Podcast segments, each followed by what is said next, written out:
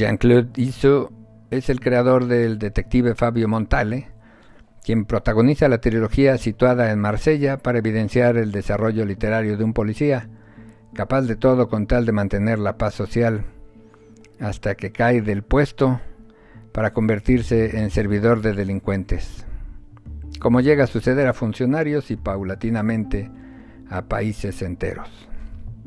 La trilogía se compone de las novelas Total Keops, Churmo y Soleá en tales novelas brillan el personaje y la trama.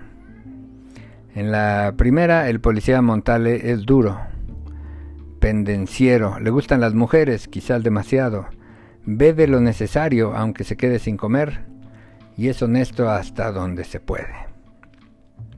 Enfrenta a los mafiosos que se le ponen al alcance sin importar si venden armas o drogas o si se dedican a la trata de personas hace lo necesario para conservar la paz en la ciudad, que termina por ser un personaje más de la trama ante la descripción detallada de calles, plazas, puertos y las distintas zonas habitacionales en las que se percibe el estrato socioeconómico de sus habitantes.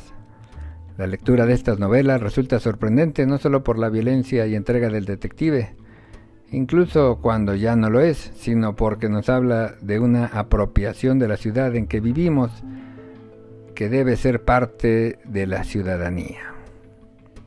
El compromiso social ante las leyes es incomprensible si cada uno de los ciudadanos no se siente parte de la ciudad. El sentido colectivo de las leyes no se refiere a la preservación de los individuos, por mucho que se cuiden los derechos humanos de cada uno de ellos. Las normas están pensadas para que la sociedad subsista. No es que sean desechables los individuos, sino que es más importante la colectividad. Iso narra la infancia de Montale, deconstruye las relaciones con sus amigos y novias, para mostrarnos la causa de que en medio de historias brutales, el personaje no deje de pensar en que esa sociedad corrupta merece tener un poco de orden.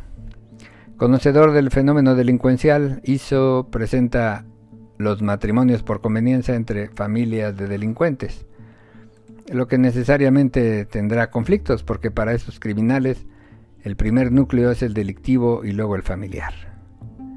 De ahí al racismo mal entendido como nacionalismo, hay un pequeño paso que sirve para despreciar incluso a quienes lucharon por Francia en la Segunda Guerra Mundial.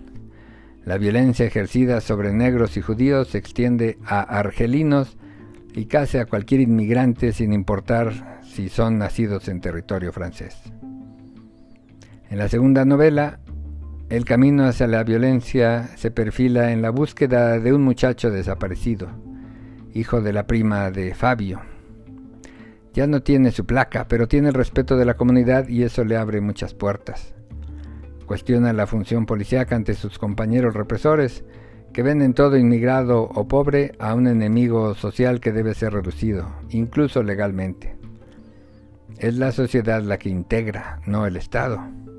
De igual manera son los habitantes los que delimitan sus fronteras. Y así como en México hay zonas dominadas por entidades ajenas al Estado, como comunidades religiosas, por ejemplo, capaces de evitar la entrada de ejército y policía a esas áreas. En la Marsella de Iso hay zonas autónomas sin importar su denominación. El fenómeno delincuencial evidencia que el Estado es solo nominal.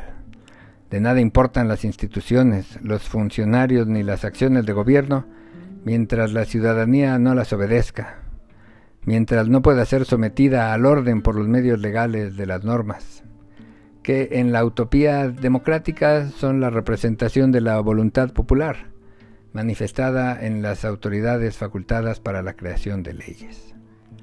Así como Fabio Montale busca comprenderse a sí mismo antes de poder entender a esa sociedad donde los instintos violentos como el racismo y la segregación son privilegiados al estudio del derecho o su aplicación, Así, esos instintos, ajenos al racionalismo que la democracia presupone, sirven de colisión. Se lesiona y mata de manera irracional. La impunidad es obligatoria cuando la población es ajena a las normas. Si la ciudad de Marsella se presenta como una muestra de la atrocidad humana, es claro que solo es parte de la gangrena que infecta a la región o al continente. En la descomposición social, en la última novela, Fabio debe trabajar para los delincuentes, le guste o no, bajo la amenaza de que sus familiares serán asesinados si desobedece. Cierto de que acudir a la policía no tendrá ningún resultado, busca cumplir la encomienda criminal. El espejismo de la realidad sustentada en el orden de las leyes y su cumplimiento es evidenciado por este autor magnífico que cierra la trilogía con una muestra de la desesperación social personificada en este individuo perdido con su dolor irremediable en el mar que lo lleva a la noche perpetua para dar sus últimas palabras. Ahora la muerte soy yo. Gracias y hasta la próxima.